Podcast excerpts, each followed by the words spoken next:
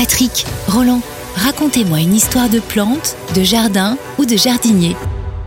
Eh bien, nous allons parler, mon cher Roland, des pyrophytes. Alors, je sais que c'était un mot qui, il y a quelque temps, t'étonnait, mais maintenant, tu as étudié les pyrophytes à fond.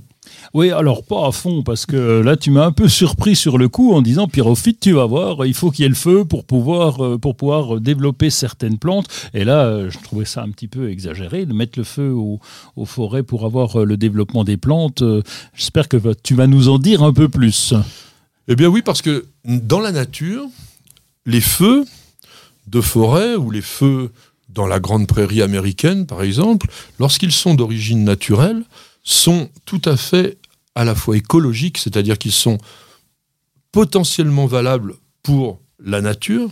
mais ils sont même, je dirais, indispensables pour certaines plantes, et c'est ces plantes que l'on appelle des pyrophytes. De pyros le feu et phytos les plantes, donc des plantes associées au feu. Ces plantes qui sont associées au feu prennent différents aspects, parce qu'en fonction de ce qu'elles ont besoin, on va dire, ou de ce qu'elles sont capables de faire, eh bien, soit elles ont besoin des éléments dégagés par la fumée après le feu pour pouvoir simplement induire le démarrage de leurs graines. On a parlé il y a quelques semaines de la vernalisation, c'est-à-dire comment les plantes se réveillaient après l'hiver, c'est qu'elles avaient donc besoin du froid pour se réveiller, eh bien les pyrophytes, elles n'ont pas besoin du froid, elles ont besoin du feu et de cette fumée qui va permettre de déclencher des réactions chimiques qui lèvent la dormance. Il y a autre chose aussi de bénéfique au niveau du feu. Alors attention, hein, je mets beaucoup de bémol parce que c'est, je parle de feu naturel lorsqu'ils sont pas trop importants non plus parce qu'un feu, quand il, la dernière fois, enfin la dernière fois, il y a un an ou deux, il y a tout le parc du Yellowstone aux États-Unis qui a complètement cramé. Ça, ça crée quand même des gros, gros dégâts. Mais quand on regarde bien les choses, vous avez le feu qui brûle la matière organique qui est contenue en surface dans le sol, et vous avez la possibilité pour certaines plantes de libérer de l'espace, c'est-à-dire que c'est un débroussaillant naturel et certains arbres qui ont des écorces épaisses, par exemple, vont résister assez bien à ces feux et vont pouvoir de nouveau prospérer, renaître, on va dire, après les feux. Et ça, c'est tout à fait intéressant parce que ça montre qu'à un moment donné, comme les tempêtes, par exemple, créent de la taille naturelle en cassant les branches qui étaient les plus fragiles ou même en abattant les arbres qui de toute façon étaient vieillissants, et eh bien là, on a le feu qui nettoie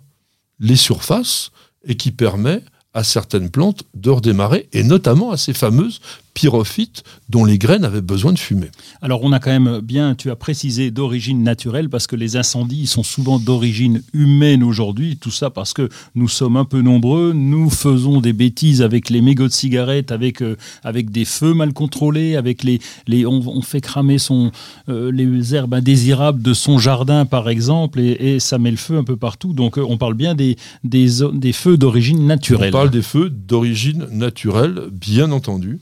Et on a même des plantes qui avaient été considérées comme étant disparues dans la nature parce qu'ils n'avaient pas eu de feu dans les lieux où elles habitent régulièrement, et je parle par exemple des mimétès. Alors les mimétès sont des protéacées, donc vous savez le protéa, cette belle fleur qui ressemble un peu à un artichaut. Le mimétès ressemble pas du tout à ça. C'est une plante plutôt un peu grise, mais, euh, mais mignonne hein, quand même, euh, intéressante, qui vit en Afrique du Sud. Et on la cultive couramment, donc c'est pas quelque chose qui est devenu rare, mais dans la nature on la trouvait plus. Jusqu'au jour où il y a eu un feu, mais un, vrai feu de savane, hein, qui a vraiment tout brûlé, et quelques jours ou semaines après, c'est apparu de nouveau des mimétès. Donc on s'est rendu compte que la plante avait absolument besoin du feu pour que ces graines qui ont une enveloppe extrêmement dure eh bien, puissent être en partie abîmées, érodées, on va dire, par le feu, et, ou même peut-être éclatées, de manière à ce que le germe, lui, puisse se développer. Nous avons vu aussi, avec ma petite jardinière, lorsqu'on a été à Hawaï, sur les les pans du mont Kilauea, qui est donc un volcan en activité, des coulées de lave dans lesquelles vous aviez des fougères qui ressortaient, mais très peu de temps après une éruption. Parce que là, c'est différent, c'est-à-dire que ce feu qui sort de la Terre est extrêmement riche en éléments minéraux qui sont favorables à la croissance des végétaux.